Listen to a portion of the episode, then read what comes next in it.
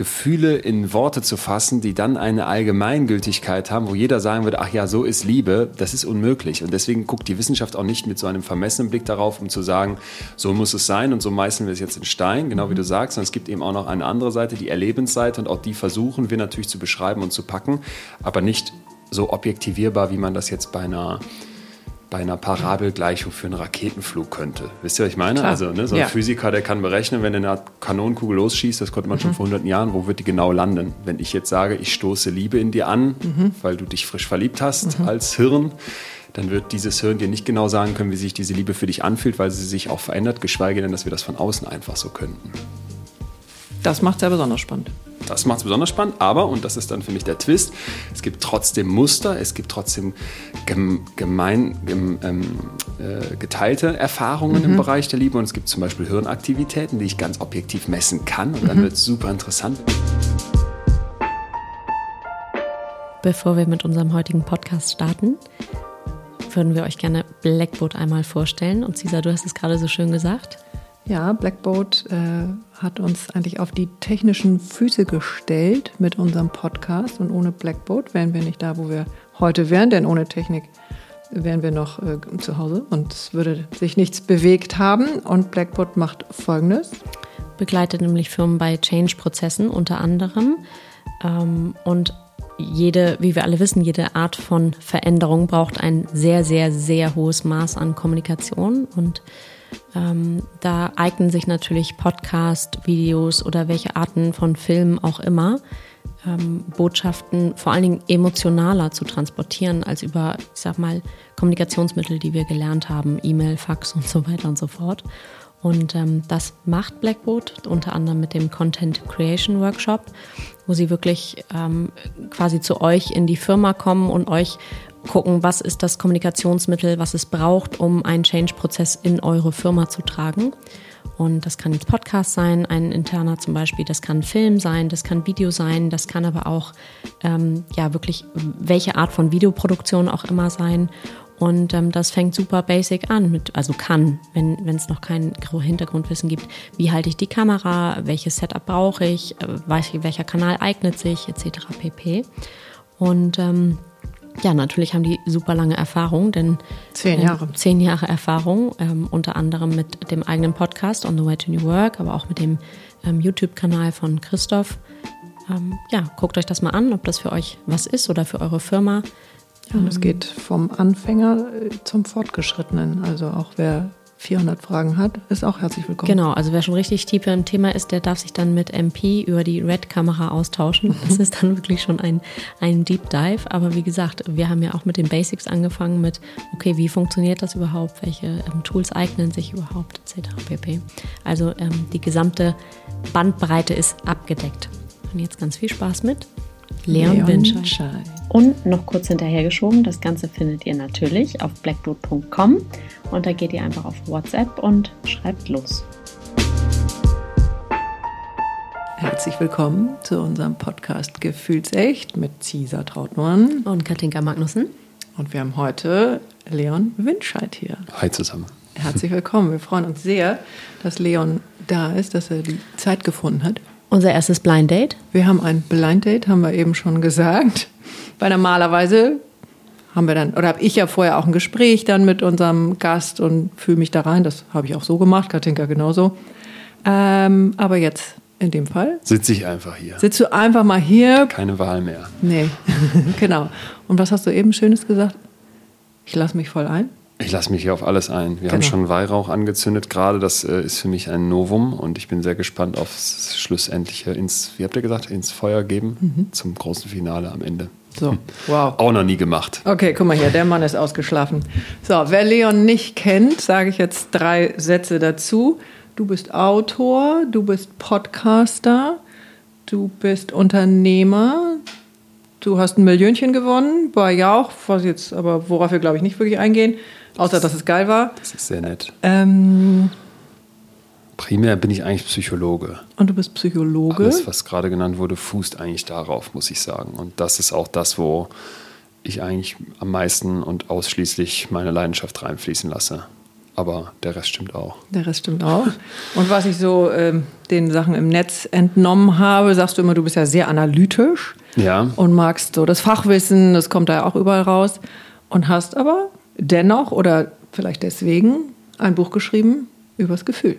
besser fühlen heißt es. Genau. Und es ist nicht der Anspruch, sich besser zu fühlen, sondern dass man anfängt, seine Gefühle besser zu verstehen, besser einzuordnen und vielleicht für sich nutzen zu lernen. Aber vor allem durch Akzeptanz und durch ein Annehmen und durch ein Begreifen, was dahinter steckt. Und ich dachte, als ich angefangen habe, ich bin dieser psychologische Quadratschädel, naturwissenschaftlich geprägt, Zahlen, Daten, Fakten, Experimente, Studien, Meta-Analysen, P-Werte, also so sehr technisch. Das ist aber nur die halbe Wahrheit von Psychologie. Ich sagen, weil, wow, ne, ich muss äh, erstmal, warte mal, einmal Sekunde.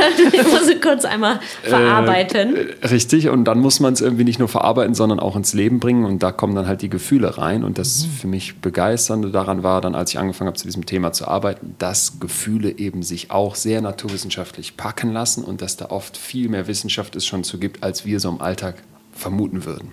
Und da wird es dann spannend für mich. Da wird super spannend.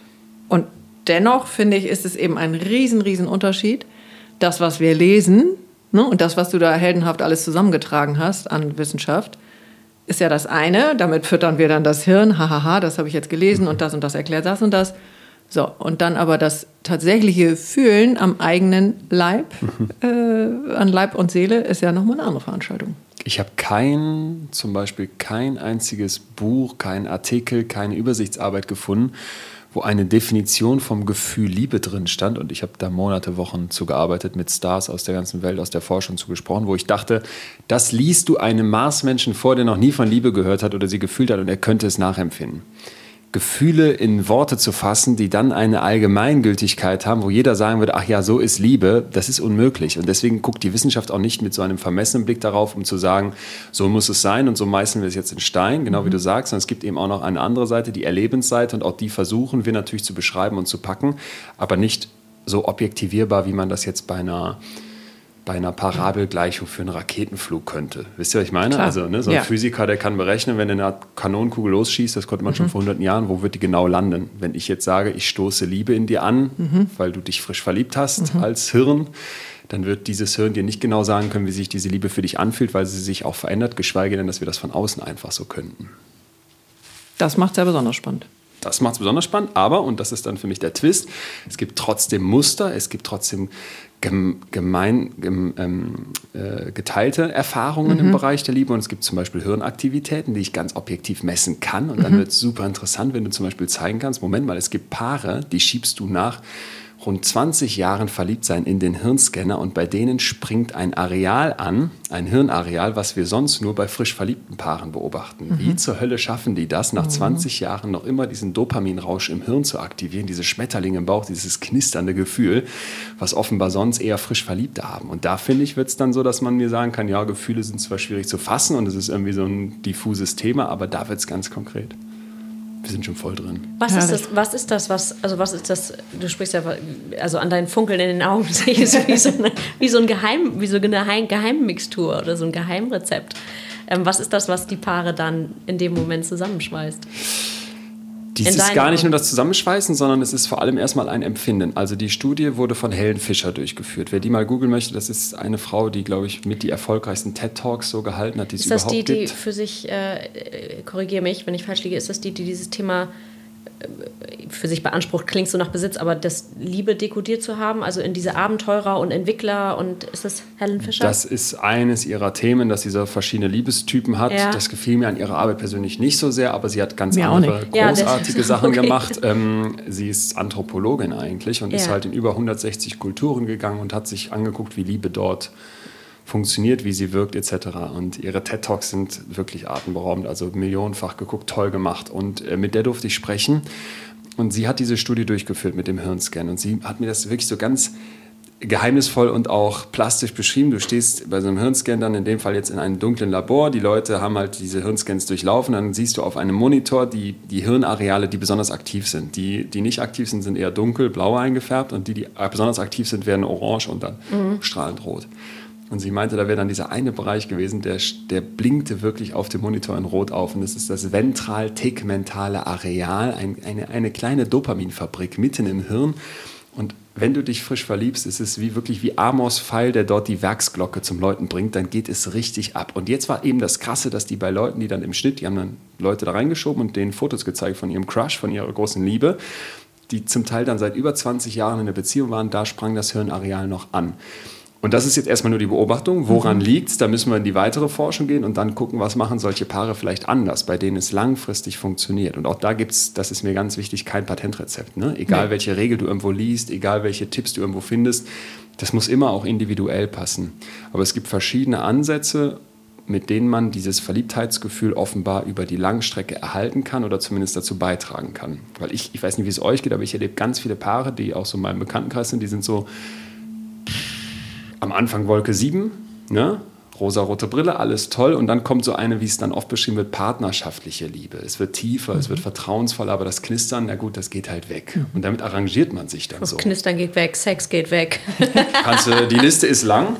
Und das finde ich so schade, weil du damit im Prinzip etwas akzeptierst, was so landläufig als normal gilt, aber was nicht so sein muss. Mhm. Denn es geht ja offenbar anders. Das hat uns die Hirnscan-Studie gezeigt. Und dann ist jetzt die Frage, wie, und das versuche ich in dem Buch, in dem Liebeskapitel aufzudröseln. Und da gibt es ein ganz, ganz für mich faszinierendes Modell, eine Theorie, die erstmal ein bisschen sperrig klingt, aber die dann echt Augen öffnet ist. Und zwar das Selbsterweiterungsmodell, wenn du dich verliebst, stell dir mal vor, dass dein Selbst ein Kreis ist mit Eigenschaften. Du hast bestimmte Ressourcen, die dir zur Verfügung stehen. Du hast einen Humor, du hast einen Geschmack, du hast auch Schwächen natürlich, du hast ein Aussehen und so weiter. Und dieses Selbst, dieser Kreis mit all diesen Eigenschaftswörtern da drin, der verbindet sich jetzt in dem Moment, wo du dich verliebst, mit einem anderen Kreis. Mit mhm. genauso vielen Eigenschaften und Aussehen und Humor und Gerüchen und so weiter. Und durch das Überlappen dieser beiden Kreise wachsen die ein Stück, weil du wie so ein Pac-Man was anderes in dich aufnimmst und dein Selbst wird erweitert. Und das ist die Idee vom Selbsterweiterungsmodell. Also früher ganz klassisch Schnittmenge in der Mengenlehre. Ja.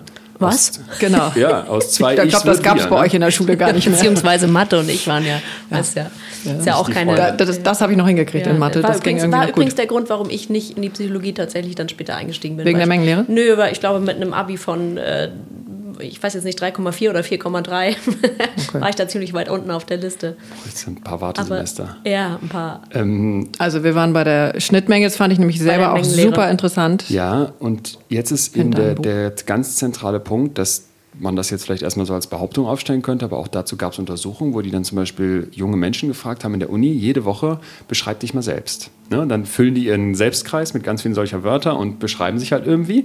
Das machen die über einen längeren Zeitraum. Und die fragen immer noch eine zusätzliche Frage pro Woche. Hast du dich gerade neu verliebt? Und die sagen nein, nein, nein. Und plötzlich sagt mal einer, ja, ich habe mich neu verliebt. Und dann ist es ein krasser Effekt auf diese Selbstbeschreibung offenbar. Weil, weil, die Sachen von dem anderen dazukommen? Noch, ja, ob die jetzt vom anderen kommen, hat man da nicht erhoben, aber man merkt plötzlich, dass diese Person sich viel umfangreicher, viel facettenreicher, viel wirksamer, viel mhm. Diversifizierter beschreibt. Sprich, offenbar hat dieses Selbst einen Boost erfahren. Es hat was in sich aufgenommen und ist buchstäblich größer geworden. Und das finde ich, kann man sich vorstellen, oder? Wenn du am ich glaube, das kann jeder, nachvollziehen. Ja, das kann jeder nachvollziehen. Also noch nicht mal nur vorstellen, sondern da geht doch bei mir echt schon alles ist ne? auf, wo du es beschreibst. So ein bisschen auch die Theorie von alles, was du in dem anderen siehst, ist eigentlich nur ein Spiegel von dem, was du selber in dir trägst? Äh, bestimmt auch. Es gibt natürlich dieses Ergänzende, ne, mhm. dass du sagst, da sehe ich plötzlich etwas, was in mir ist, noch in der zweiten Person. Schön, das bestätigt zu wissen. Aber es ist natürlich auch das Erweiternde, nämlich du bringst vielleicht Sachen mit, die ich jetzt noch nicht habe du hast nochmal einen neuen, neuen Witz, du hast vielleicht ein Kochrezept, was ich noch nie gemacht habe. Du hast, hast du das noch nicht oder ist es einfach vielleicht nicht in dem Moment, ich sag mal, ist es in dir, aber es ist nicht aktiviert gewesen bis dahin? Ja, ein Kochrezept kann jetzt schwer in mir sein und nicht aktiviert. also, äh, wieso, ja, ich, ich koche desaströs schlecht und äh, würde dann sagen, wenn jemand äh, zu mir kommt, der gut kochen kann, dann müsste der sehr lange graben, bis er bei mir was aktiviert. Okay, du gewinnst aber erstmal etwas dazu. Ja, aber ne? ja. Äh, also, du erweiterst dich. Wir so, teilen dieselbe Meinung. Wir teilen die Meinung. Und dann ist erstmal diese Überlegung, finde ich, zu sagen, ich soll mich verlieben, um mein Selbst zu erweitern, das klingt so egozentrisch. Oder? Das klingt so, ich, ich verliebe mich, um etwas in mir aufzunehmen, um mich größer zu machen. Also mir persönlich das behagte schön. das nicht so erst, ja? Ah, okay. Ja, weil ich so in diese Generation aufgeblasenes Ego und Instagram, ah. ich mache mich toll und groß, das hat mich daran so gestört. Aber das, dieses Modell ist älter, mehrere Jahrzehnte schon alt. Und dann haben die Forschenden, Professor Arthur Aaron ist da der Star mit seiner Frau Elaine Aaron, die Hochsensibilität massiv erforscht, auch mit den beiden durfte ich sprechen. Die haben halt gesagt, darum geht es gar nicht. Es geht darum, dass es dir eher so vorstellst wie eine, wie eine Efeupflanze, die eine Wand hochwächst, mhm. der würdest du ja auch nicht vorwerfen, dass sie ihr Leben lang wächst und sich erweitert. Ne? Es geht also nicht darum, ein Ego aufzublähen wie einen Ballon, sondern dass du wirklich sagst, wir verlieben uns, weil unsere Persönlichkeit, unser Menschsein aus sich heraus wirken möchte. Wir mhm. möchten das Gefühl haben, es ist ein Grundbedürfnis von uns, dass wir auf dieser Welt etwas bewegen, mhm. dass wir wachsen, dass wir uns entwickeln. Wenn du das beschneidest, dann geht es den Menschen schlecht. Und das kann für jeden unterschiedlich aussehen. Mal will jemand das große Rad drehen, mal sagt jemand, mir reicht es im ganz kleinen Rahmen. Und du willst eine Bedeutung haben. Du möchtest ne? eine Bedeutung mhm. haben. Und in dem Moment, wo du dich mit jemand anderem verbindest, diese zwei Kreise anfangen zu überlappen, hast du plötzlich zusätzlich gewonnen, weil du mit mhm. dieser anderen Person eine höhere Wirkung hast. Das ist erstmal die Basics. Darum verlieben wir uns. Eine Theorie. Es gibt noch andere, aber ich finde die sehr schön.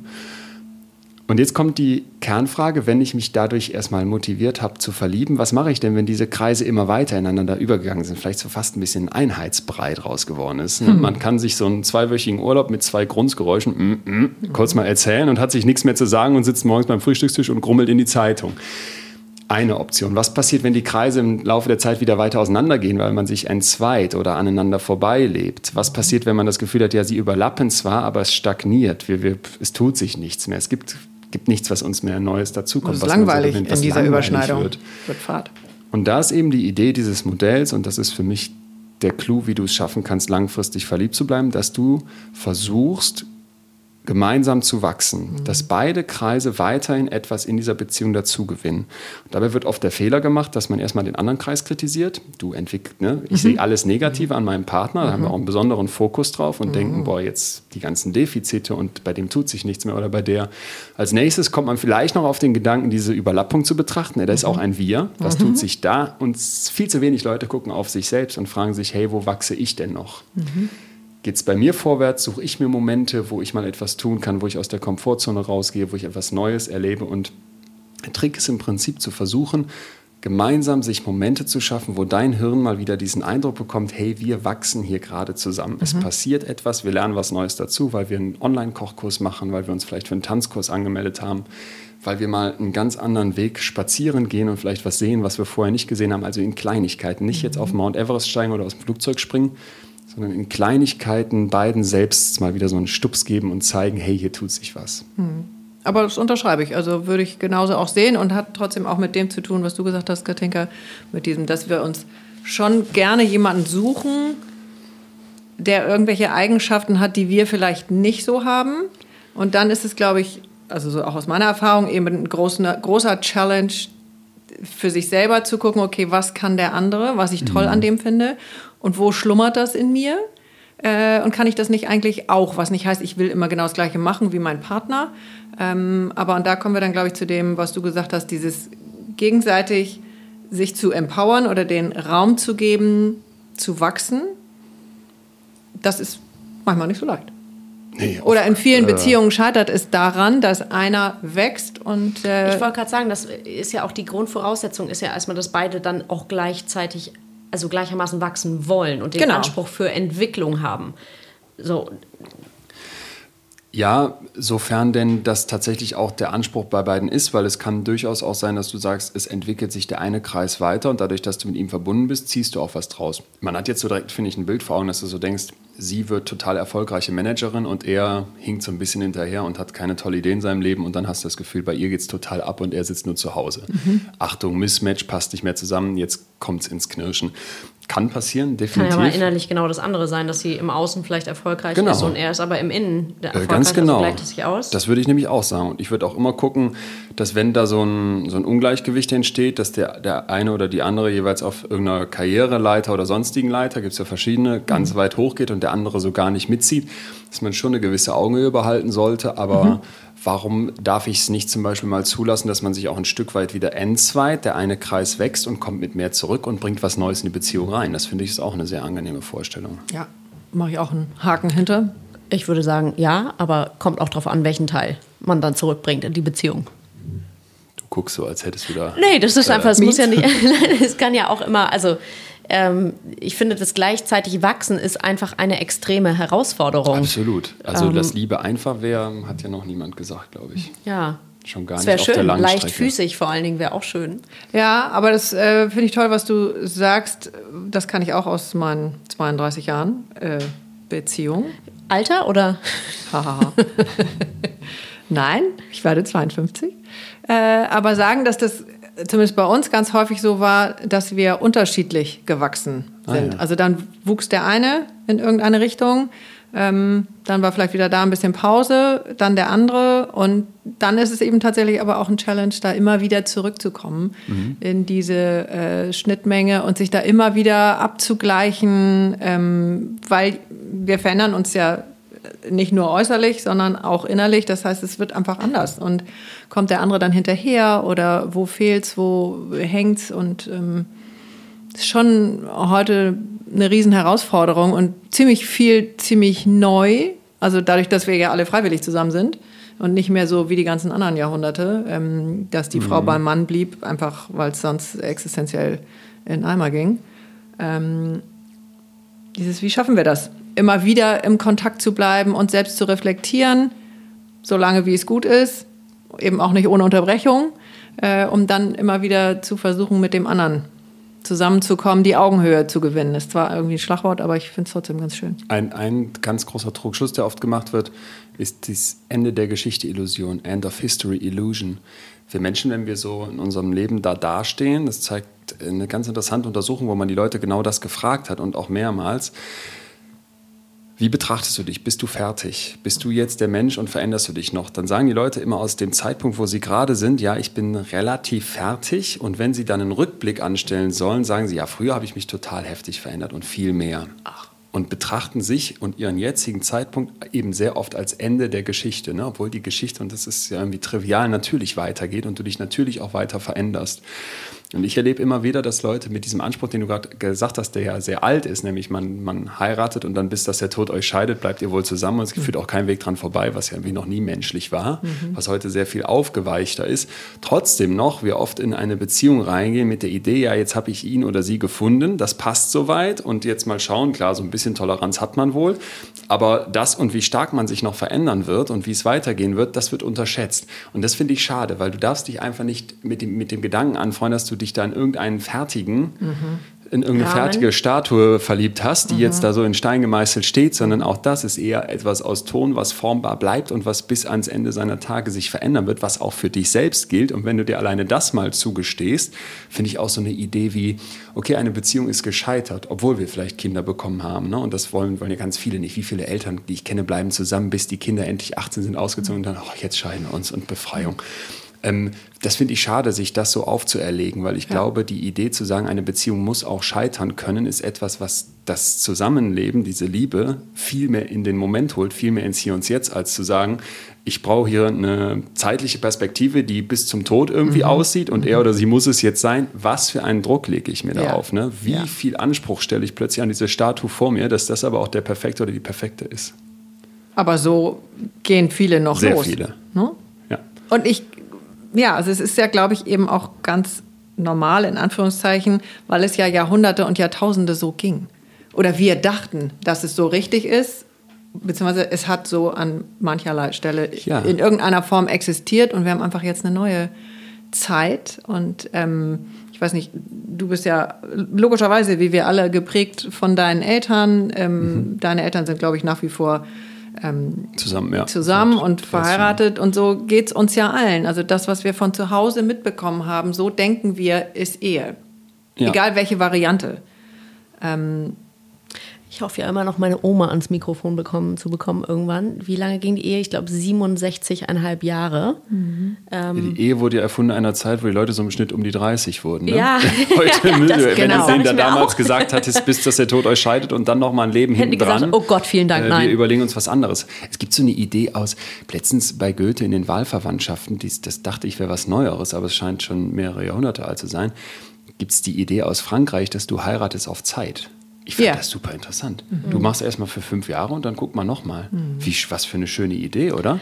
Wir haben ähm, das irgendwann, ich erinnere das in einem Gespräch mit Gesine, glaube ich, auf Mallorca. Die sagte, sie hat ein, ich meine, es war Gesine, sie haben ein befreundetes Paar und die geben sich, die haben geheiratet mhm. und geben sich jedes Jahr am Hochzeitstag das Versprechen, wir verlängern für ein Jahr. Ja, auch schön. So, oder reden darüber. So, was lief gut, was, zeitliche Tonus also genau, ja also egal, fünf ja. Jahre, ein Jahr, whatever. Ja. Äh, man sollte nicht die sieben Jahre, weil da ist ja meistens dann, äh, Das Kind schon im Brunnen. da ist das Kind schon im Brunnen.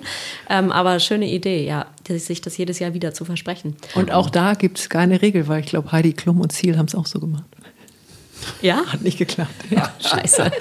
Also wir kommen zurück zu dem, was du am Ja. Anfang gesagt hast. Es gibt überhaupt keine Regel für die Liebe. Ähm, Und es gibt eigentlich, wie das gesamte Leben, auch in der Liebe, dieses, wir müssen das eben durchleben und vor allen Dingen durchfühlen und können noch so viele Bücher darüber lesen ähm, und noch so viele schlaue Sätze.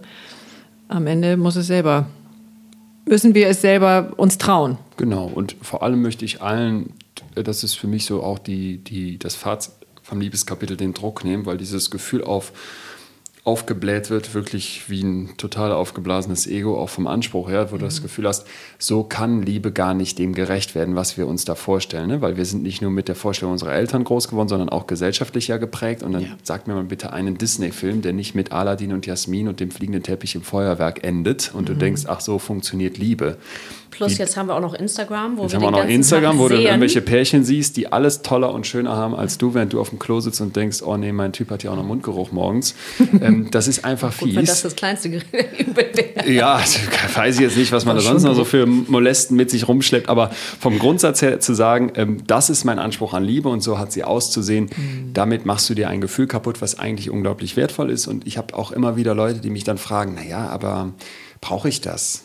Ne, muss ich danach suchen? Ist das wichtig, sie zu finden? Ich würde sagen, nicht verkrampft danach suchen, aber eine tiefe zwischenmenschliche Beziehung. Und Liebe kann so viele Spielformen haben, aber eine solche ist ein Qualitätsgewinn im Leben, der so groß ist, dass man sich bemühen sollte. Das wäre schon mein Appell, weil wenn du sagst, nö, ich schreibe damit ab oder ich akzeptiere halt, dass ich halt hier alleine sitze, dann nimmst du dir was weg, wo ich einfach mir oft denke, es ist doch egal in welchem Alter und es ist doch egal äh, in welcher Situation. Ich habe letztens, das war ganz witzig, Robert Waldinger betreut als Harvard-Professor die längste laufende Langzeitstudie.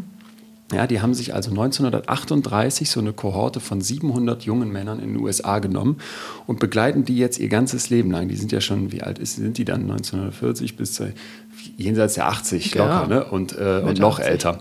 So, und ähm, diese Männer wurden halt immer wieder gefragt, wie geht's euch? Die wurden gesundheitlich vermessen. Da wurde gecheckt, was, was ist so euer Cholesterinwert, euer Herz, eure psychische Befindlichkeit, eure Beziehung. Es wurden die Kinder gefragt, die Frauen gefragt und so weiter. Und mit dem habe ich letztens gesprochen, vor einer Woche gerade mal, und den gefragt, was, sind, was ist das, was ist das Key-Geheimnis?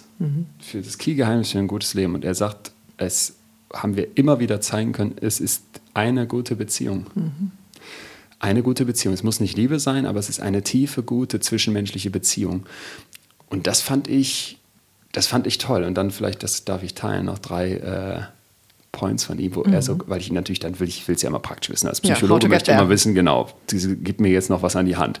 Dann habe ich ihn gefragt, drei Bullet Points, bitte, wie kriege ich das hin? Und dann sagte er als erstes Zeit, zusammen verbrachte Zeit. Auch das klingt erstmal trivial, aber sozusagen, hey, wir beide verbringen Zeit und auch Bewusstsein zusammen. Er meinte dann, sie haben, als die Kinder bekommen haben, er und seine Frau sich gesagt, ein Abend pro Woche kommt die Babysitterin, egal ob wir da gerade Bock drauf haben, was zu machen oder nicht, und dann machen wir was. Und haben diesen einen Abend. Das fand ich ganz schön. Und den zweiten Punkt meinte er Neugier. Da sind wir nochmal bei den wachsenden Kreisen. Behalte dir die Neugier am anderen. Ne? Akzeptier, dass der, der oder die sich verändert. Such nach dem, was du vielleicht noch nicht kennst und behalt diese Curiosity, wie die Amerikaner so schön sagen, ein Leben lang. Und der letzte Punkt war, dass du Streit und Konflikt als Chance sehen kannst.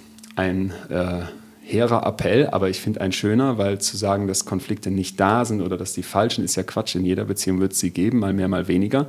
Und dann zu sagen, das ist etwas, wo vielleicht Sachen klar werden, wo ich vielleicht was Neues über die andere Person lerne, wo ich am Ende in dieser Beziehung auch wieder, sind wir beim Wachsen, wieder Ja, was wo draus man auch mitnehme. an seine Grenzen kommt. Ne? man Und bewusst an seine Grenzen geht, darf. raus aus der Komfortzone. Das wäre etwas, was auch kriegsentscheidend ist. Wie guckst du auf Konflikte? Und diese drei Punkte, die fand ich so, die fand ich so hinkriegbar, oder? Total. Aber alles große, große Themen. Ja.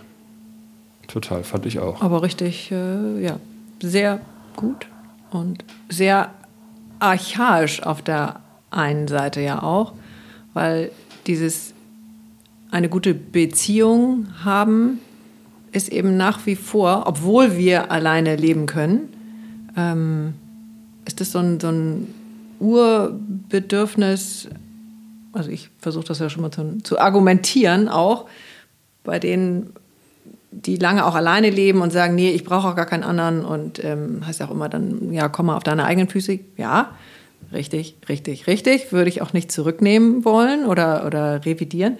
Aber ich glaube, dass das eines der archaischsten Sachen überhaupt ist. Ähm, dieses, dass zwei zusammen irgendwie durchs Leben gehen. Du kannst andersrum sagen, du machst dich kaputt, wenn du einsam bist. Ne?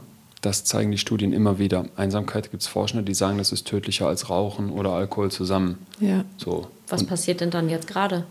das ist jetzt gerade, was wir mit der Corona-Pandemie haben, eine psychische Vollfolter, wie wir sie krasser noch nicht hatten. Ja, sehr schön, dass Das das mal man, so deutlich das muss man sagst. einfach mal ganz klar unterstreichen. Wir diskutieren maximal dieses klinische, körperliche, was passiert, wenn du an die Lungenmaschine musst und so weiter. Und das ist wichtig. Und das steht für mich an eins, weil wenn Mhm. Ja. du nicht atmen kannst, stirbst du. Punkt, Ja. Ende aus. Da gibt es nichts dran zu diskutieren.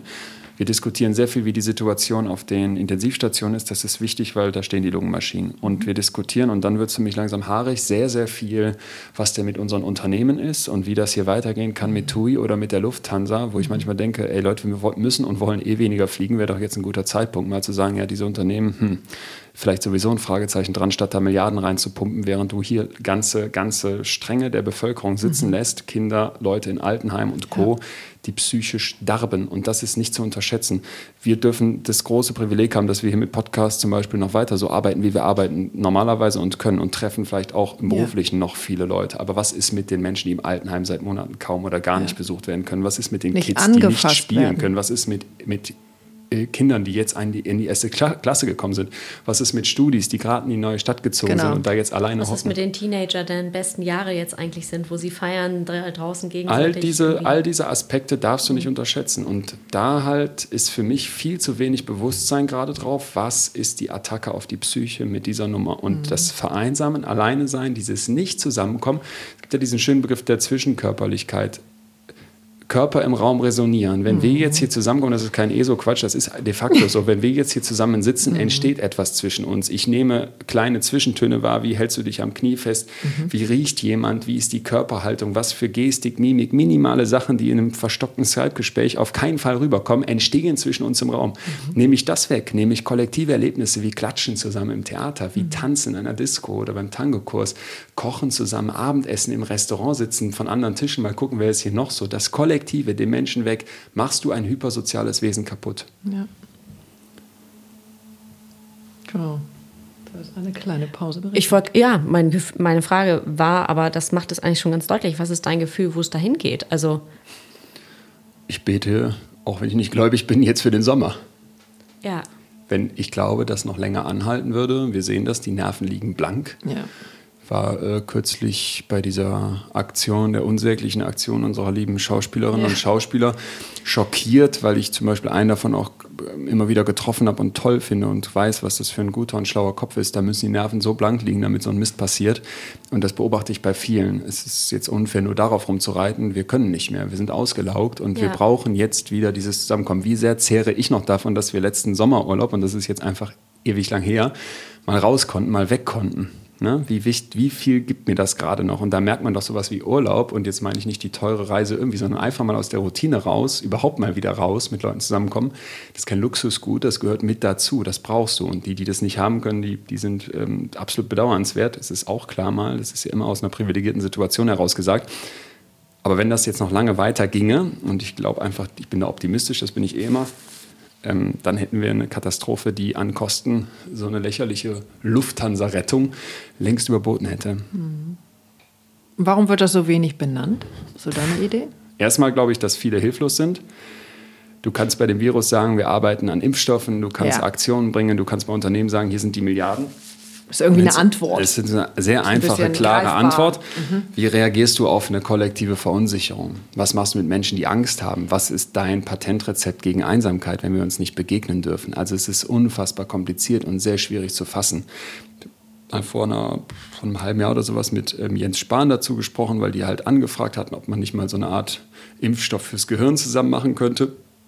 Dann haben wir uns dazu ausgetauscht und da ging es halt eben um bestimmte Punkte, die auch wieder so in diese Psychohygiene reingehen, aber das sind halt alles immer viele Kleinigkeiten, die nicht auf dem Radar sind. Schaff dir Routinen, wenn dein Alltag weggebrochen ist. Ne? Guck, dass du trotzdem zu einer gleichen Zeit aufstehst, ein Mittagessen schaffst, eine Pause schaffst, einen Spaziergang einbaust, dass deinem Kopf ein Halt gegeben bleibt, wenn du nicht zur Arbeit gehen kannst. Guck, dass du die fehlenden sozialen Kontakte so betrachtest wie Vitamin C. Wenn du wenig davon hast, dann guck, dass du zumindest an all das noch rankommst, was geht. Ruf mhm. mit Zeit deine Mutter an. Mach einen Spaziergang auf Abstand, so oft wie es geht. Triff die Leute, die du noch treffen kannst. Nimm die Person, die dir vielleicht mit im Haushalt wohnt, öfter in den Arm. Guck, mhm. dass du dieses Oxytocin, dieses mhm. Zwischenmenschliche schaffst durch körperliche Berührung guck, dass du vielleicht noch Momente hast, wo du dir den Druck nimmst. Massagen. Kann ich auch sehr äh, empfehlen. Therapeutische ja. Massagen gibt es ja. Also. Es gibt ja diverse Möglichkeiten. Ne? Nimm ja. dir das weg, wo du dir selber Druck machst, weil du dich schlecht fühlst. Hau nicht auf negative Gefühle noch drauf, sondern akzeptiere, dass du gerade belastet bist. Was dachte ich letztens? Dürfen wir das denn überhaupt? Ja, das müssen und dürfen wir. Dann dachte, genau, ich wollte gerade sagen, dann dachte ich letztens noch, darf ich das? Ich bin doch ein starker Typ und ich bin ja auch noch Psychologe. Darf ich, darf ich da mich plötzlich schlecht fühlen? Ja, darf hey, ich am ne, Boden ne? liegen? Darf ich Ist das Boden überhaupt, liegen? Darf ich, darf ich überhaupt, darf ich scheitern? Darf ich mich einsam fühlen? Darf ich weinen, auch wenn ich in einer ähm, keine Ahnung, Vierzimmer Altbauwohnung in der Innenstadt sitze, darf ja. ich dann weinen und eigentlich alles gut ist. Das Leben Sind ist meine gut. Probleme nicht viel kleiner als die von anderen noch, ja. ne? Dieses Vergleichen, das hat man ja. Und da möchte ich uns allen sagen, ja, ja, ja, ich könnte es uns ins Gesicht rufen, jeden Tag aufs Neue dass du dich jetzt gerade am Limit fühlst, dass da Stress da ist, der sonst nicht da ist, dass du merkst, ey, meine Belastungsgrenze ist einfach niedriger, ich bin früher schlapp und fertig. Mhm. Das ist völlig normal. Auch wenn du vielleicht gerade denkst, ich mache doch weniger und ich sitze doch nur zu Hause. Mhm. Ja, das laugt aus. Wir wissen schon lange, dass die mit gestresstesten Menschen in unserem Land die Langzeitarbeitslosen sind. Ja. Und du denkst erstmal, hey, die machen doch nichts. Ja. ja. aber was meinst du, wie das angreift? Mhm. Das ist das Thema Selbstmitgefühl, richtig? Mhm. Ja, auch. Also sich erstmal selbst einzugestehen, was ich fühle. Ja, beim Selbstmitgefühl geht es um die Idee zu sagen, dir geht's schlecht, gesteh dir das ein. Mhm. Und so wie du jetzt mit einer Freundin mitfühlen würdest, die vielleicht eine Krebsdiagnose bekommen hat, oder mit deinem Vater, wenn der gerade von, von seiner neuen Freundin verlassen wurde, würdest du ja sagen, ich empfinde mit, was du hast, ich habe Mitgefühl und ich entwickle eine Motivation, dich da rauszuholen. Und dann streckst du die Hand aus und hilfst. Ich hatte, glaube ich, gestern eine der besten Meditationen mit ähm, Jan van Wille, heißt er, glaube ich, auf Inside Timer. Ich glaube, darum ging es ähm, wo es nur darum ging, sich selber zu sagen, ich liebe dich, ich höre dir zu. Immer wieder, oder? Immer wieder, okay. immer wieder zu, also dann dazwischen war auch andere, aber ich liebe dich und ich höre dir zu, also zu sich selber. Also dieses Mitgefühl für, egal was gerade ist, ich höre dir zu und es darf sein. Mhm. Ja, es ist albern, wie streng wir mit der Person sind, die uns eigentlich am wichtigsten sein müsste, mit der wir 24-7 ein Leben lang zusammenhängen, nämlich uns selbst. Und Selbstmitgefühl ist also eine Idee, die mittlerweile aus der buddhistischen Kultur, zum Glück auch in der westlichen Forschung angekommen ist und unter Self-Compassion sehr ambitioniert erforscht wird. Und die Befunde sind äh, wirklich, finde ich, so positiv so und gleichzeitig so atemberaubend, wo du zeigen kannst, wenn Leute sich selbst mitfühlend begegnen. Da gehört nicht so viel dazu. Ne? Da gehört mal dazu, dass du einfach sagst, ey, du bist kein Loser-Typ, wenn es schlecht läuft. Da gehört zu, dass du vielleicht mal sagst, aha, ich begegne mir nicht selbstkritisch, sondern ich begegne mir wie einem Freund. Da gehört sowas zu wie, aha, ich habe das verstanden, dass ich Teil eines großen Ganzen auch bin. Das, was ich an Leid erfahre, an Schwierigkeiten, das ist nicht nur mein individuelles Problem, sondern das empfinden andere auch. Und ich bin Teil einer, einer kollektiven Gesellschaft, eines, eines Mensch, Menschseins im Großen. Und wenn du das machst, das zeigen die Studien, ist die Bereitschaft, Hilfe anzunehmen höher es ist die Bereitschaft höher, dass wenn es dir schlecht geht, zu sagen, okay, jetzt versuche ich eine Lösung zu finden, statt im Selbstmitleid, das ist so der fiese kleine Bruder davon, in der mhm. Ecke zu sitzen und dich zum Drama zu machen. Es entsteht also eine Motivation zu sagen, gut, ich will mich hier wieder raus. Das kann ich besonders gut. Ja, das kennen wir ja auch. Das fiese ist, dass Selbstmitleid im Duden steht, Selbstmitgefühl nicht. Ne? Selbstmitleid kennt jeder. Sagt ja. jeder sofort, ja, habe ich, kenne ich, weiß ich. Selbstmitgefühl, was total positiv ist, weil es darauf abzielt, dich da rauszuholen, haben wir kein Wort für. Ist das, das nicht auch gleich in so eine egoistische Richtung abgestellt? Ja, total. Kernsorge der Leute, die selbst mitfühlend sind oder derer, die es eben nicht sind, aber gerne wären, ist, dass man zu lasch mit sich wird. Dass man so, dass du dann plötzlich sagst, ja, wenn ich jetzt selbst mitfühlend bin, ist das nicht so nah am Selbstmitleid und ist das dann nicht so, dass ich dann plötzlich mir nicht mehr genug Motivation abverlange? Ich muss mir doch die Sporen selbst geben, um vorwärts zu kommen. Und das stimmt eben nicht. Die Motivation steigt eher, wenn du mitfühlend mit dir bist und vor allem hast du weniger Angst vor dem Scheitern, weshalb du dich mehr traust. Und das finde ich ist, kann man sich nicht oft genug sagen. Du bist, das heißt, du bist. Ähm Entschuldigung, ich putze mir hier ah, so halb die Nase. Ja, nur zu. Hätte aber eigentlich längst mal richtig tun sollen. Jetzt, Entschuldigung. Alles gut. Das heißt, ähm, du bist für dich sehr selbst mitfühlend? Nee, leider nicht. Ich wäre es gerne mehr, aber ich habe so ganz viele Momente, ist jetzt sehr ähm, persönlich, aber wo ich merke, da läuft eigentlich alles gut, auch objektiv von außen betrachtet, kann ich sagen, unternehmerisch läuft es toll, unsere, unserer Firma geht es besser denn je.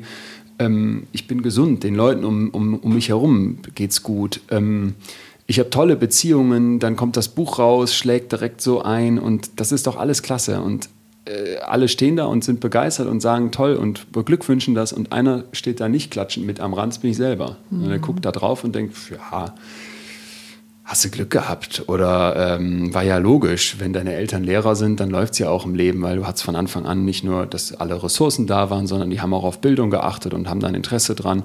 Oder ich habe dann tausend solche Erklärungen. Du denkst, ähm, ja klar, weil du dich ja auch immer ans Limit treibst und eigentlich gehst du immer viel zu weit und überschreitest rote Linien und bist kurz vorm Ausbrennen, ähm, dann ist ja logisch, dass das auch irgendwie klappen muss. Aber ist das ein tolles Leben? Fragezeichen. Also immer dieses Hinterfragende und so gar nicht mal, dass du sagst, hey, nimm das doch mal an, freu dich jetzt, setz dich hin und genieß, dass das geklappt hat oder genieß, dass das funktioniert. Erinnere dich mal an, an dich selbst vor ein paar Jahren, da hättest du das, was jetzt gerade klappt, noch toll gefunden. Jetzt plötzlich relativierst du das, wie gemein ist das?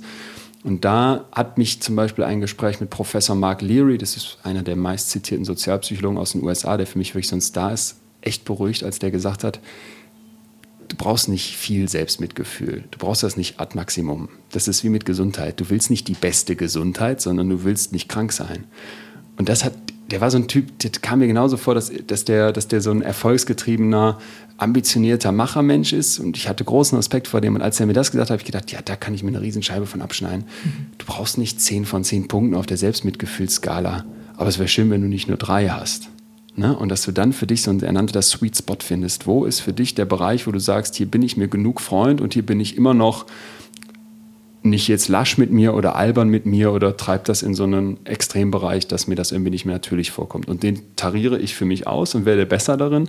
Aber dass ich grundsätzlich sehr selbstmitfühlend wäre, könnte ich nicht behaupten. Also für mich spielt da noch ein anderes Thema mit rein.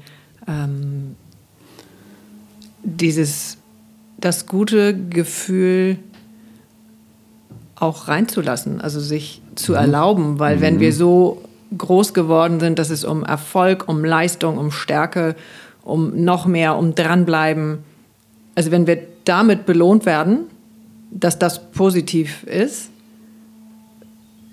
dann schalten wir ja schon ganz früh das andere ab. Also dieses, wie gut bin ich mhm. und ähm, reicht es nicht vielleicht. Ja, ich mag mich mhm. aus mir heraus. Also mhm. deswegen würde ich da ein bisschen, wo wir schon persönlich sind, eben eine Stufe zurückgehen. Ähm, wie viel Leistung hat deinen Eltern gefallen? Wie viel Gefühl haben deine ja, Eltern sich getraut? Ja, ja. Erstmal sich selber, also und dann kamst ja du. Ähm, wie viel trauen die sich? Auf der Suche nach solchen Antworten kann ich jedem nur raten, genau mit den Leuten zu sprechen, die einen mitprägen. Das sind wahrscheinlich bei vielen die Eltern, es können aber auch andere Bezugspersonen sein. Und ich habe das gemacht. Ich habe äh, mit meinen Eltern jetzt in, in, jüngerer Vergangenheit auch immer wieder sehr, sehr tiefe und total gute Gespräche geführt. Und was war für mich frappierend zu sehen, dass bestimmte Sachen, wo ich so dachte, ja, da schlage ich über die Stränge, mhm. ne, ist, mhm. jetzt, ist jetzt immer, man hat immer so seine Themen, finde ich. Und jeder hat ja seine Punkte, wo man irgendwie dran arbeitet. Die hatte ich dann bei mir identifiziert und habe dann festgestellt, mein Vater hat ganz ähnliche. Und Magst du sagen? Ja, dieses, dass du in einer Leidenschaft aufgehst, für ja. eine Sache brennst, ja. das liebst, was du tust, was ich alles sagen kann. Ihr habt es eben gesagt, ihr seht mir das Strahlen in den Augen, wenn ich von der Forschung berichte. Ich kann mhm. mich tagelang in den Studien versinken. Ich schreibe tausend Mails, bis die Starforscher mit mir reden und freue mich einfach auf die Interviews. Mhm. Ähm, und dafür musst du vorbereitet sein, tagelang, weil wenn du denen falsche Fragen stellst und merkst, dass du deren Schuhe ja. nicht kennst, sind die stinksauer, ist ja auch klar. Mhm. So, und deswegen äh, gibt es dann Momente, wo ich einfach merke, jetzt ist, wäre weniger mehr. Jetzt müsstest du runterfahren und du hast es übertrieben übertrieben oder du übertreibst es gerade. Ne? Mhm. Ähm, das kann man mal machen, aber eben nicht oft. Und das ist etwas, wo ich für mich lernen muss, einen guten Mittelweg zu finden. Und da habe ich mit meinem Vater darüber gesprochen, genau dasselbe Muster gefunden. Und jetzt kommt's.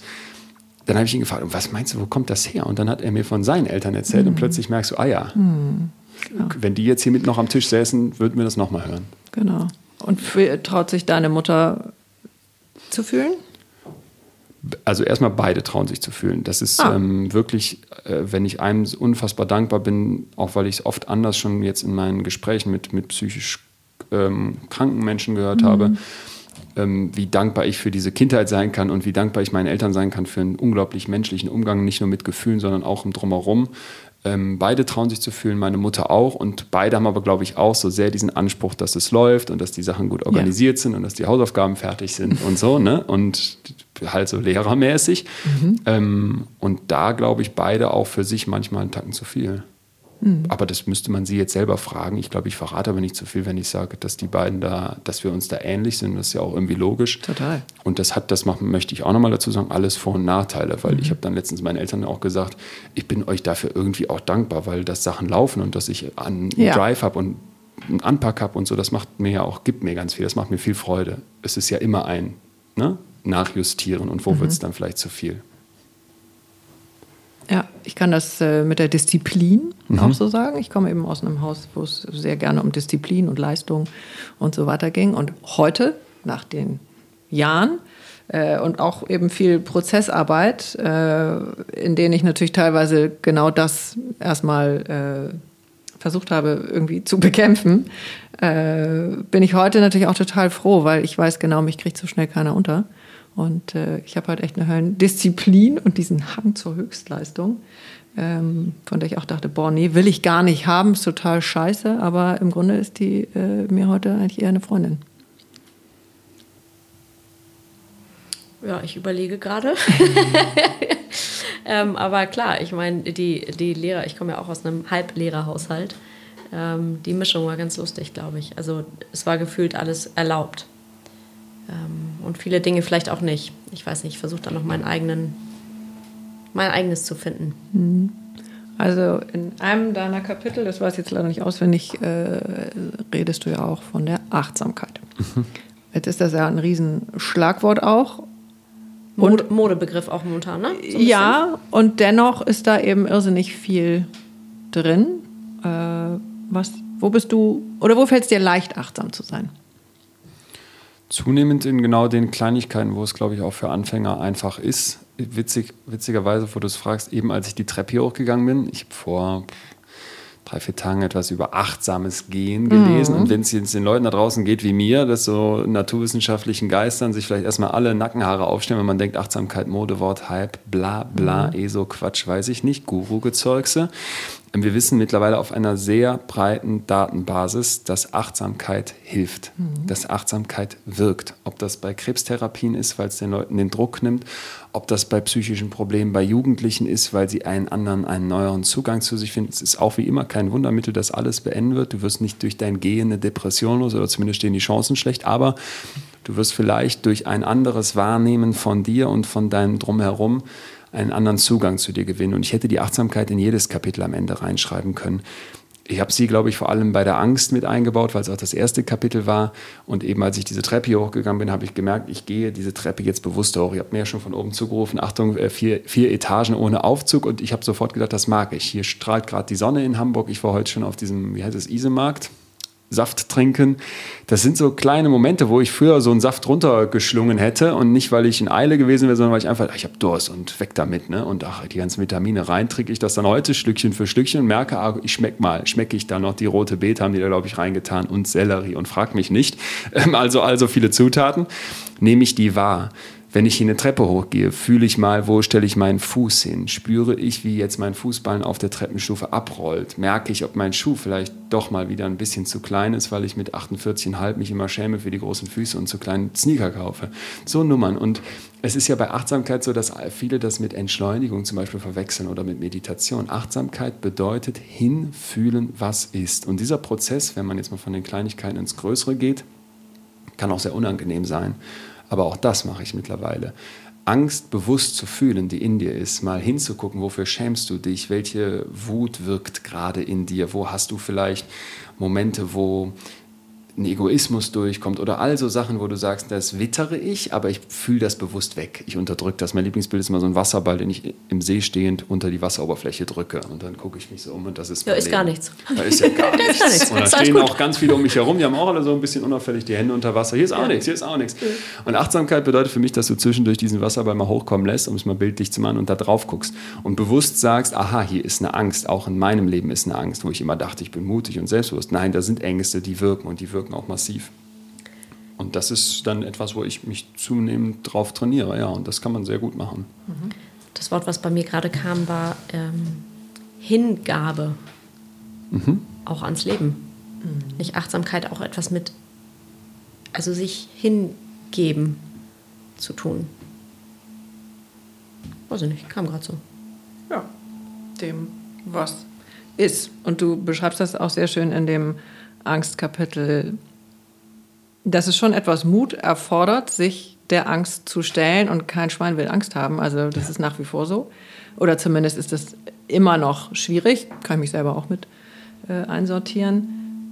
So, sich aber dann zu trauen, sie doch zu fühlen, macht sie in jedem Fall kleiner. Angst lässt nach, wenn wir sie durchfühlen. Genau. Und die meisten Menschen meiden ihre Angst aus Angst vor der Angst. Das ist das größere in, Thema, ne? In, genau, in diesem Moment wird die Angst zum Monster. Wir haben Millionen Menschen in Deutschland, und das ist jetzt nicht übertrieben, sondern wirklich hohe Zahlen, die unter Angststörungen leiden. Ja. Da ist die Angst aus den Fugen geraten. Die können das Haus nicht mehr verlassen, vor der Sorge, negativ bewertet zu werden. Die haben spezifische Phobien, und sind dadurch wirklich eingeschränkt im Alltag. Also jetzt nicht einfach, da sitzt eine Spinne in der Ecke, das finde ich irgendwie eklig, sondern wirklich, du kannst nicht mehr in den Keller gehen aus Angst, da könnte so eine Spinne sitzen. Oder, und das ist extrem verbreitet und besonders fies, die generalisierte Angststörung, sind die ganze Zeit irgendwelche Sorgen in deinem Kopf und du katastrophisierst, was könnte nicht alles schiefgehen. Das bremst an. Ne? Und es ist ja nicht nur die Angst im Kopf, Entschuldige, wenn ich dich unterbreche, sondern es ist ja sehr physisch auch. Ja, es bei gibt sehr kein vielen. Gefühl nur im Kopf. Genau. Danke, dass du sagst. Es ist bei allen Emotionen, bei Gefühlen so, dass sie für uns immer in den Kopf gesetzt werden. Mhm. Die Angst im Kopf. Angst ist ein extrem körperliches Erleben. Mhm. Ne? Und das gilt für die Liebe auch. Du sagst nicht umsonst bei all diesen Sprichwörtern, ist mir auf den Magen geschlagen, Liebe geht durch den Bauch oder mein Herz schlägt schneller vor Mhm. es geht mir an die. Nieren. Es geht mir an die Nieren. Also, Ich hatte gerade auch so ein paar, geht durch Mark und Bein, oder? äh, finde ich zum Kotzen. Ne? Da denkst du, das Ja, findest du schlecht und erklärst das mit, dass dir die Galle hochkommt. Ja, Mhm. das ist eben etwas, wo wir schon lange wissen, dass es sehr körperlich ist. Ja, schönen Gruß an Dahlke, der da hinten auf dem Kaminsims, hätte ich fast gesagt, Mhm. schon thront und darauf wartet, dass wir ihn auf Instagram mal auseinanderarbeiten. Machen wir Aber- nachher. Mhm. Entschuldige, Das erzähl weiter. Leon. Ja. Ähm, und bei der Angst jetzt eben zu sagen, ich erkenne die, ich erkenne die an, ich fühle sie und ich laufe nicht mehr davor weg, Mhm. ist das Erste, was Menschen mit einer Angststörung lernen. Ja, die Angst kommt, sie ist krass. Wenn du jetzt eine Höhenangst hättest, würden wir dich als erstes auf ein Hochhaus bringen. Dann suchen wir uns ein Geländer, was hoch genug ist, stellen an dieses Geländer noch einen kippelnden Tritt und auf den musst du draufsteigen und dann an diesem Geländer stehen. Der Höhenangstpatient wird sagen, ich werde sterben, ich halte das nicht aus. Aber nach genügend Vorbereitung, in Anführungsstrichen, zwingt man ihn dann und er wird plötzlich merken, sein Hirn wird merken, aha, die Angst kickt maximal nach oben, aber da wird sie nicht halten. Die Extrembereiche unserer Gefühlswelten sind immer kurze Sprints. Sie wird von da wieder ablassen. Angst lässt nach, wenn wir sie fühlen. Und das gilt dafür, wenn du Angst davor hast, einen Vortrag in der Schule zu halten. Das gilt, wenn du Angst davor hast, dass du deiner Mutter nicht genügst. Oder das gilt, wenn du Angst davor hast, eine Höhe, ein hohes Hochhaus zu betreten. Stell dich der Angst, nimm sie an, akzeptiere, dass sie sich schlecht anfühlen wird und dann wird sie kleiner. Fürchtest du diese Angst, vermeidest du sie, sagst, das ist unschön, wirst du sie aufblähen. Ja, das kann ich auch nachvollziehen. Sie wird dann größer und wird immer dann serviert, wenn es noch weniger passt. Ja, genau, genau. Du bist ja nicht vorbereitet. Du bist es ja nicht gewohnt, diese Angst Genau. zu fühlen. Ja, und ich, ich bleibe in dieser Blase von, ist alles total super. In dem Buch gibt es ja die Geschichte mit diesem Baby, mit diesem Kind. Ja. Ne? In dem ersten Kapitel zur Angst ist für mich eine, eine Geschichte, die mich nicht mehr loslässt. Ein, ein Professor hat ähm, Kinder untersucht und eben geguckt, was, mit wie viel Angst kommen diese auf die Welt. Und die Kinder kommen mit unterschiedlich viel Angst auf die Welt. Schon im niedrigsten Alter reagieren die unterschiedlich auf Angststimuli. Und dieses eine Baby, das die Forscher dann genauso wie noch sehr viele andere Kinder ihr Leben lang beobachten, bis die erwachsen werden und eben immer gucken, was passiert mit denen, das lernt mit der Angst umzugehen. Und zwar, weil die Eltern es nicht in Watte packen, weil das nicht irgendwelche Helikopter-Curling-Eltern sind, sondern sagen, stell dich deine Angst, lern diese Angst kennen Und dann kannst du sie für dich nutzen lernen. Denn Angst ist am Ende nichts anderes als bereitgestellte Energie. Und das fand ich so eine positive mhm. Geschichte, wo ich dachte, aha, wenn ich so auf meine Ängste gucke, werde ich im Zweifel am Ende sagen, das fühlt sich zwar schrecklich an, aber das kann mir was geben. Heute zum Beispiel, wenn ich auf Tour bin, jedes Mal vor dem Vorhang habe ich Muffensausen, ist nicht weg. Mhm. Lampenfieber, noch und nöcher. Aber ich weiß mittlerweile, dass sich das gut anfühlen kann und dass ich das wie eine Energie mitnehme. Immer ist die Angst, kurz bevor der Vorhang aufgeht. Aber dann gehe ich da raus und weiß, wenn du diese Angst jetzt nicht hättest, wie würdest du hier stehen? Wie ein nasser Sack. Mhm. Ne? Du brauchst doch diesen. Ja, diesen kurzen, was, was kriegt da ein an, was, was an äh, so Dopamin oder Diverses. keine Ahnung. Ja. Da, bist du, da bist du der ja. Profi. Ähm, ich finde das eine echte Herausforderung. Ich habe zwei Kinder, die sind sehr unterschiedlich im Umgang mit Angst. Die sind auch schon gefühlt mit unterschiedlicher Angst auf die Welt ja. gekommen, also in Extremen wirklich. Und ähm, ich werde in ein paar Jahren berichten. Ja, wo sich Sinn also, entwickelt hat. Ja, ähm, Aber gönne ihnen, dass sie ihre Angst genau, erleben Genau, die dürfen ne? die erleben. Also Super. tatsächlich, das ist ja auch nicht, nicht neu, ähm, wenn ein Kind, die haben ja noch viele Ängste, Geister im ja. Bett oder unterm, okay, wir gucken mal nach, ist da wirklich was? Also wir legen uns jetzt zusammen abends, ich, bin, ich will eigentlich schon das Glas Wein oder wie auch immer, aber okay, wir nehmen nochmal die extra Schlaufe, legen uns auf den Boden und ist da was? Nee, komm, hol mal die Taschenlampe, wir gucken nochmal extra. Ähm, so, das kostet viel Energie. Und ich bin gespannt, inwiefern sich das auswirkt irgendwann. Aber stell dir vor, du würdest deinem Kind, das werden ja viele machen, dann einfach sagen, da ist kein Monster, was für ein Quatsch. Gibt's nicht. Gibt's nicht. Ja, in Na, der Welt gibt's In meiner denkst Zeit du, war das so. Denkst du, du mhm. hilfst dem Kind damit einen Schritt weiter? Mhm. Kann dieses Kind in dem Moment mit seiner Angst umgehen lernen? Nein, du lässt es alleine. Wenn du jetzt sagen würdest, ich würde fast noch eine Schippe drauflegen, pass mal auf, traust du dich alleine runter zu gucken, ich gehe mal raus, hier ist die Taschenlampe. Mhm. Und dann sagst du mir gleich, ob da ein Monster war und ich bin hier vor der Tür, ich kann, so, kann sofort kommen und dann wird dein Kind nachher sagen, ey, da war nichts. Und was meinst du, wie gut sich das anfühlt, mal die Angst erlebt zu haben, ad mhm. maximum und zu merken, also ich habe mich umgebracht. Mhm. Schwieriger wird es natürlich in einem Moment, wo ich selber auch mit meiner Angst konfrontiert bin. Mhm. Ähm, wir dürfen in der Kita, dürfen die Kinder an bestimmten Tagen Spielzeuge mitbringen. Und jetzt kommt die Große und sagt, ich, mein Sohn ist traurig morgens und ich sage, Mensch, nimm doch ein Dino mit, leg ihn ins Fach. Und dann ähm, kommt die Große und sagt, nein, das darfst du nicht, da ist Corona drauf, du darfst das nicht mitbringen. Mhm. So, jetzt bin ich ja auch mit meiner Angst. Okay, wie machen wir es jetzt? Wie lösen wir es jetzt? Also ist ja auch so eine Kollektivangst irgendwie, die jetzt Kindern übergestülpt wird, in Anführungszeichen. Total. Ja. Wie gehen Klar. wir damit um? Ich würde da sehr, sehr offen mit umgehen und oft tut man ja dann so, als müsste man Kinder jetzt irgendwie so ganz anders behandeln. Ne? Äh, sind ja jetzt nicht einfach kleine Menschen, klar ticken Kinder noch anders, ist logisch, die haben bestimmte Prägungen noch nicht und bestimmte Prägungen können noch angelegt werden. Aber äh, so zu tun, als könnten die Sachen nicht verstehen, wenn man sie erklärt, oder so zu tun, als wären das eben irgendwie Außerirdische. Das erlebe ich immer mal wieder. Dann wird so Haiti-Tai-mäßig irgendwas wegkaschiert. Die Oma ist eingeschlafen, statt darüber ja, zu sprechen. Die Oma ist im Himmel und unsere Tochter sitzt da oben und genau. sagt, wo ist sie denn jetzt im Flieger? Der, der, Dino ist, ach, das kann ich dir nicht erklären. Ich will, dich, will dir mit Corona gar nicht auf den Keks gehen. Das ist viel zu krass für dich und das macht dir Angst. Was gibst du dem Kind da plötzlich mit? Du mhm. zeigst mhm. dem, hey, das ist hier so überfordernd, ich komme selber damit nicht klar. Ja, dann entsteht doch eine völlig irrationale Angst. Sondern zu sagen, ey, das ist was ganz Gefährliches und ich habe davor auch Angst und und trotzdem gibt es aber Möglichkeiten, wie man das nämlich in den Griff bekommen kann. Zum Beispiel, indem wir diesen Dino hier desinfizieren oder indem man sich die Hände öfter wäscht. Komm, wir machen das nochmal eben zusammen.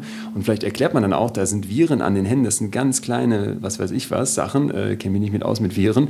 Und ähm, die willst du nicht im Mund haben, das kann man doch dem Kind erklären. Und das kann man dem Kind auch so erklären, dass es nachher nicht Angst hat, sich noch irgendwas in den Mund zu stecken, sondern dass es halt immer noch gut klarkommt. Ja, und vor allen Dingen würde ich jetzt äh, nochmal von der Seite sagen, der Dino hat auf keinen Fall Corona. Ja. Also, weil damit hat ja die ganze Wohnung Corona. Ihr seid sozusagen dann äh, global Corona. Ja, klar. Das würde ich versuchen äh, in Relation zu bringen. Mhm. Weil das ist, glaube ich, echt schwierig für die Kinder, da noch zu wissen, oh Gott, wo ist denn jetzt hier hinten und vorne? Mhm. Das ist ja schon für mich schwer. Ja. Meditierst du zum Beispiel auch? Nee. Witzig, hatte ich vorhin auch als Frage. Hm. Äh, ihr seid da Profis? Nö. Also Profi ist man da ja nie, aber nee, nee, ich ja, übe viel. Du übst viel und ich würde, das steht auf der Liste der Dinge, die ich jetzt, wo das Buch fertig ist, machen möchte und mich schon länger gefragt habe, ey, ich hätte es schon längst mal machen sollen. Ähm, Matze Hielscher kennt ihr vielleicht, der mhm. macht ja Hotel Matze, wir haben letztens uns unterhalten abends und da meinte der zu mir, er wäre gar nicht so der, der Party-Typ, sondern er wird dann einfach auch mal morgens früher aufstehen und dann eine Runde meditieren, während die anderen da die Nacht durchgetanzt hätten und dann habe ich so gedacht, ja, das muss ich dringend auch ausbringen. Jetzt jenseits der 30 fühlt man sich im Club ja eh unwohl.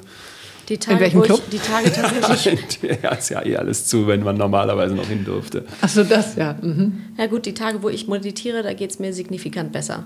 Und ich liebe eine meiner Mentoren, auch ja deiner Mentorin, die den Satz geprägt hat: ähm, meditieren sollte sein wie Zähneputzen morgens. Ja, mhm. Und tatsächlich bin ich irgendwann an den Punkt gekommen, dass ich, wenn ich morgens aus dem, also wie fühle ich mich, wenn ich aus dem Haus gehe und ich habe die Zähne nicht geputzt? Ja, Ja, das-. Mhm. So. Ja, und, jein. ja, doch. Also ich, gut, ich bin auch Zahnarztkind, ich kann es nicht ertragen. Ja, nee, nee, das- da hänge ich jetzt nicht Auch dran. nicht, ist mir schon klar. Aber ähm, tatsächlich fühlt es sich, egal, es muss ja nicht die halbe Stunde Meditation sein. Es geht ja auch mal drei Minuten. Also jeder meditiert ja auch anders. Ich muss nicht immer da auf meinem Zen-mäßig auf meinem Kissen sitzen und irgendwie 20 Minuten in Stille verbringen oder eine Stunde. Sondern drei Minuten morgens im Bett bewusst atmen oder 30 Sekunden bewusst atmen. Ich finde, das ist schon meditieren. Genau. Also So, es ist immer die Frage von Definition, finde ich. genau, und ich habe immer das Gefühl, weniger Druck im Moment sowieso äh, ist besser als mehr Druck und sich dann unter Druck zu setzen, boah, jetzt müsste ich aber irgendwie Ja, ja, so meditieren mir und dann müsste ich toll sein und Total, so weiter. Dann genau. habe ich wieder Nee, das nächste das Level, wo ich dann Keine, äh, irgendwie kein Punkt auf der To-Do-Liste, sondern Ja, du mehr hast sowas, es ja was auch eigentlich schon gemacht. machen möchte. Als du eben hier hochgekommen bist, hast du gesagt, Okay. du gehst die, Dann. die Treppe bewusst. Naja, das ist ja auch eine Form von, also du musst es jetzt nicht Gehmeditation nennen, aber es ist ja auch eine, Egal, eine Form nennt. von ähm, Meditation. Also ich finde eigentlich fast alles oder fast alles, äh, jede Form von Achtsamkeit ist ja äh, irgendwie ein be bewusster Moment für was auch immer. Kann auch sein, ich suche mein Auto, weil ich habe leider vergessen, wo ich es geparkt habe. Ähm, aber es kann eben jeder einzelne Moment beim Kochen, beim Zähneputzen, bei was auch immer, in dem ich ganz kurz mit mir zu tun habe. Äh, ist da jetzt irgendwas gut? Ist da was richtig? Ähm, fühlt es sich gerade richtig an? Und dann kann ja die Antwort ja oder nein sein, ist ja wurscht. Äh, hat schon was Meditatives. Und das habe ich auch äh, in deinem Buch, glaube ich, gelesen, dass das so schön ist, sich viel weniger, möglichst gar nicht, mit anderen zu vergleichen. Vor allen Dingen mit anderen, die ein ganz anderes Leben haben, ähm, die ganz andere Voraussetzungen haben. Äh, warum sollte ich mich jetzt vergleichen, Katinka, mit dir und sagen, boah, ich möchte weniger Falten haben oder ich möchte eigentlich blonde, glatte Haare haben? Weil. Aber warum vergleichen wir uns so viel? Ich meine, gut, ich ist ja auch kein Geheimnis. Als Fische vergleiche ich mich den ganzen Tag. Das liegt irgendwie in der Natur meiner Sternzeichenfisch jetzt? Ach du Schande. Da, äh, bei aller Liebe würdet ihr jetzt Da den naturwissenschaftlichen Psychologen hier unter die Decke bringen. Ah. Ah, okay. Also ja. wir fangen nochmal von vorne an. Da würdet ihr mich jetzt sehr mit Dann kommen wir zur mit Wut. Sternzeichen. Aber ist ja nicht schlimm. Äh, wir vergleichen, weil wir wissen möchten, wo wir stehen.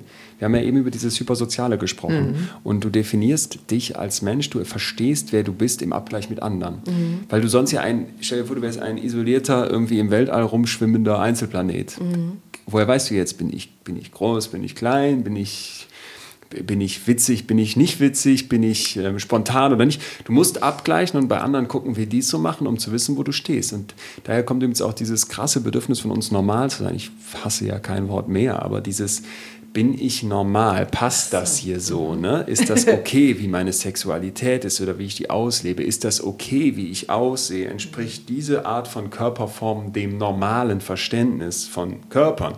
Da gibt es sehr, sehr strenge Maßstäbe, die wir an uns anlegen. Und dieses Vergleichen als solches ist auch etwas, wo man nicht sagen kann, dass das komplett falsch wäre. Es kann total anspornen, sich mit anderen zu vergleichen. Es kann super sein, wenn du ein Role Model hast und sagst, an der Person orientiere ich mich. Das gibt mir eine Orientierung vor, das gibt mir einen Halt vor. Kritisch wird es immer dann, wenn du versuchst, deinen Selbstwert, das, wie du dich einstufst, daran zu bemessen, wie du dich mit anderen vergleichst. Also bin ich stärker als mein Kumpel, stufe ich mich dann hoch ein, sage ich, dann habe ich einen Wert, habe ich eine bessere Schulnote als meine Freundin, habe ich mehr erreicht in der Firma als mein Kollege, weil ich einen dickeren Wagen habe und das Eckbüro. Das wären Vergleiche, die sehr toxisch sind, weil ich plötzlich sage, ich definiere mich darüber, ob ich besser bin als die anderen. Nicht, ich gucke links und rechts und gucke, wo ich stehe und wie, wie sortiere ich mich hier ein. Das machen wir, das ist natürlich. Aber wenn ich meinen Selbstwert versuche, über Vergleiche zu generieren, ist es gefährlich. Und deswegen in dem Buch der Appell, nicht nur mit anderen zu vergleichen, sondern mit sich selbst. Ja? Eine zufriedene Joggerin, die wird losziehen und sagen, jetzt überholt mich einer oder es überholt mich gerade keiner. Das ist irrelevant. Die Frage für mich ist, wie gut war ich letzte Woche, als ich joggen war? Und vor allem, wie gut war ich vielleicht vor einem Jahr, wo ich jetzt jede Woche trainieren war? Ja, also mit sich selbst zu vergleichen, befreit unser Hirn von dem Druck, dass es unbedingt vergleichen möchte. Ich vergleiche, ich gucke, wo ich stehe, ich kriege eine Info. Aber wenn ich mich mit mir selbst vergleiche, kriege ich ein viel besseres Verständnis davon, wie verläuft eigentlich mein Leben. Geht das gerade rauf, geht das runter, wo habe ich mich weiterentwickelt, wo habe ich vielleicht stagniert und dann kann ich auch streng mit mir sein und sagen, da muss ich noch was tun. Aber ich kriege halt einen echten Blick auf mich und nicht abhängig von anderen. Ja, und ich bringe nochmal das Gefühl äh, dazu. Das ist ja, und das ist eben im Zweifel bei allem, was wir machen, aber wenn wir das Joggen nochmal nehmen, ähm, manchmal ist ein Lauf so gut, also fühlt sich so gut an, äh, dass du denkst, das kannst du überhaupt nicht toppen und es ist ja auch völlig wurscht, ob mich da irgendeiner überholt hat oder nicht, sondern in mir fühlt sich so gut an, dann will ich das den nächsten Tag natürlich genauso wieder haben, mhm. lauf wieder los und, und denk, okay, ich versuche eine Tonne hinter mir herzuschleppen. Ja. Ähm, so ist es bei mir meistens morgens. so ist es bei mir meistens immer. ja, aber klar, du bist halt dein eigenes Maß und an dem einen ja. Tag läuft es gut und an dem anderen schlecht. Genau. Wir tun uns einen Gefallen, äh, uns möglichst mit uns selbst. Es gibt dazu so ein tolles Bild wenn du dir deine Lebenslinie jetzt mal auf so einem Koordinatensystem vorstellst, ne? X-Achse ist die Zeit, es geht vorwärts, immer weiter nach rechts und Y-Achse, wie läuft es denn eigentlich so? Läuft es mhm. gut oder schlecht? Kannst du verschiedene Sachen jetzt messen. Dann machen wir oft den Fehler, dass wir zu wenig zoomen. Und zwar rein und raus. Wir stagnieren oft. Dann stell dir jetzt mal vor, dein Leben wäre so eine Zickzacklinie. Ne? Mal geht's hoch, mal geht's runter, aber es geht irgendwie zeitlich immer weiter. Richtung Ende, irgendwann ist Schluss, klar. So, und dann würdest du in dem Moment, wo du jetzt vielleicht gerade bergab gehst auf dieser Linie und merkst, oh, es läuft hier gerade gar nicht, ich habe wieder zugenommen, das mit dem Joggen fällt mir schwieriger, ich habe Streit mit meinem Freund, die Beziehung geht bergab, würdest du vielleicht im Idealfall mal sagen, okay, Achtung, aus diesem Moment gehe ich mal raus und gucke mal das Bigger Picture von oben an und stelle fest, ah, okay, aber im großen Ganzen entwickelt sich meine Linie doch durchaus positiv nach oben. Ne? Wenn ich da so eine Mittelwertslinie drüber lege, dann ist die Tendenz gut. Steigend, ja. ja.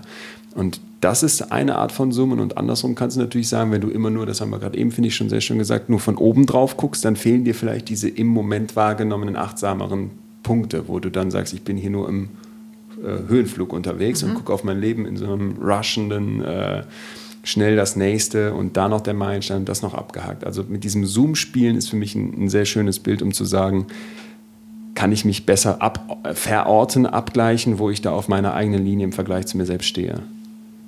Wo stehst du gerade? Jetzt gerade richtig, richtig gut. Also ähm, ich habe das Buch fertig, was wirklich zweieinhalb Jahre sehr, sehr viel Arbeit war. Wenn man sich das Literaturverzeichnis hinten anguckt mit den Quellenangaben, sieht man, das hat viele Seiten in Schriftgröße 6. Ähm, ich habe hunderte, wenn nicht tausende Studien gelesen, Stunden um Stunden mit den Forschenden gesprochen und als man das dann abgegeben hat, dann hast du es natürlich nicht so gefühlt wirklich fertig, weil du schickst dieses Manuskript an den Verlag, dann kommt das nochmal zurück, dann gibt es Änderungen, dann gibt es Covergespräche und bla und blub. Aber vor, es ist nicht lange her, vor zehn Tagen, zwölf Tagen habe ich es geschickt bekommen, in der Hand gehalten. Und das dann so zu spüren, diesen Karton aufzumachen, noch unerwartet war, war atemberaubend und gestern war ich hier spazieren in, in Hamburg und dann rief der Verlag an, hat gesagt, es steigt auf Platz 1 in die Bestsellerliste ein und dann war ähm, Feierabend. Dann habe ich gemerkt, ey, ich bin in eine völlig falsche Richtung gelaufen. Ich war so, ich konnte es nicht glauben, ich konnte es nicht verarbeiten und es war einfach nur Gänsehaut, weil ich dachte, diese Arbeit kommt scheinbar bei Leuten an und Leute wollen es lesen und interessieren ja, sich jetzt. dafür. Gerade jetzt, diese Idee, sich jetzt besser fühlen zu wollen, und zwar nicht im Sinne von gut fühlen, sondern diese krassen, vielen negativen Gefühle nicht mehr so kritisch zu sehen, sondern anzunehmen. Aber damit fühlen wir uns dann besser. Damit werden wir uns wahrscheinlich besser fühlen. Wenn das mhm. wem hilft, dann merkst du, okay, es war kein Meter umsonst und es hat sich gelohnt. Und deswegen geht es mir gerade richtig gut, ja. Also da, da kannst du oder fängst du jetzt an, den Teil auch anzunehmen. Zu genießen, ne? Genau, ja, zu sagen, wow, okay. Zu genießen. In dem Geduldskapitel, das ist auch ein Gefühl, was ich behandle, gibt es eine Studie, die mich nicht mehr losgelassen hat, als ich diese Info bekommen habe, dass das jetzt alles so gut gelaufen ist. Da war nämlich eine Forscherin, die konnte zeigen, geduldige Menschen bleiben bei ihren langfristigen Zielen mehr dran. Das liegt auf der Hand. Du bohrst die dicken Bretter, wenn du geduldig bist. Aber, und das war dann für mich der Twist, die geduldigen Menschen nehmen sich, wenn sie dann einen Meilenstein erreicht haben, wenn sie ihren Erfolg feiern können, nehmen die sich Zeit, das zu genießen. Und so bin ich eigentlich nicht. Ich bin dann eigentlich derjenige, der sagt, okay, wo ist das nächste Projekt? Da stürze ich mich jetzt drauf. Oder ich habe schon drei laufen, weil ich einfach so ne, äh, das und das und das noch machen möchte. Und das versuche ich gerade echt mal bewusst anders zu machen und oh, zu sagen, schön genieß das jetzt, lauf durch den aufkommenden Frühling, freu dich einfach daran ähm, und freu dich gar nicht jetzt über diese Platzierung, das ist es nicht, sondern freu dich an diesem Gefühl, als du den Karton aufgemacht hast und das Buch in der Hand hattest. Mhm. Und das ist, was ich mir so konserviert habe und das trägt zum Wohlbefinden sehr bei. Schön, das ist wie, wie Ernte. Das ist wie Ernte, ja. Ne? Also, dass genau. wir da die Ernte einfahren und ja, genießen. Es ist ja auch sehr achtsam, in diesem Jahreskreislauf zu bleiben, mit sich selbst mhm. eben auch.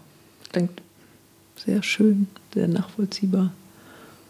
Ich glaube, wir sind. Möchtest du zu deinem Abschlussritual schreiten? Zu unserem Oh, Abschlussritual? ja, voll, stimmt, den Cliffhanger haben wir noch, was wir jetzt anzünden. Bin Leon ja ganz gespannt. freut sich schon die ganze Ist das die, die, die Leute, die jetzt zuhören, die wissen, was jetzt passiert? Ja. Okay, dann bin ich der Einzige gerade, der keine Ahnung hat. Ja, ich habe es ja, wir haben es ja vorhin schon so ein bisschen erzählt.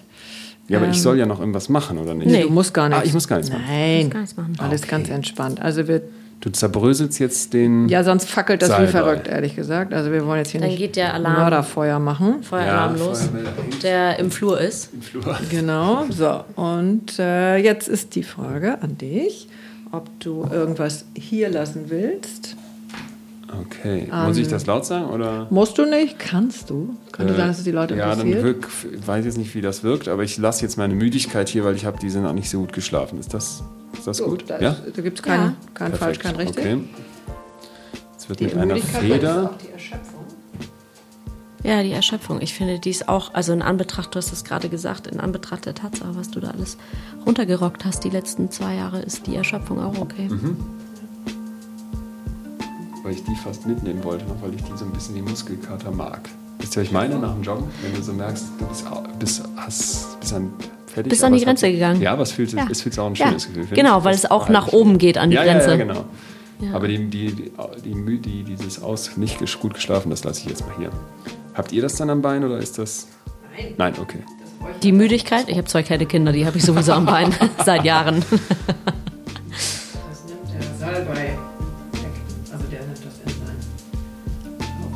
Okay. Vielen Dank. Ja, ich danke. für das Gespräch. Ja, und Als Entscheid. Sammeln fest. Ich, ähm, Bleibt gesund, ihr Lieben.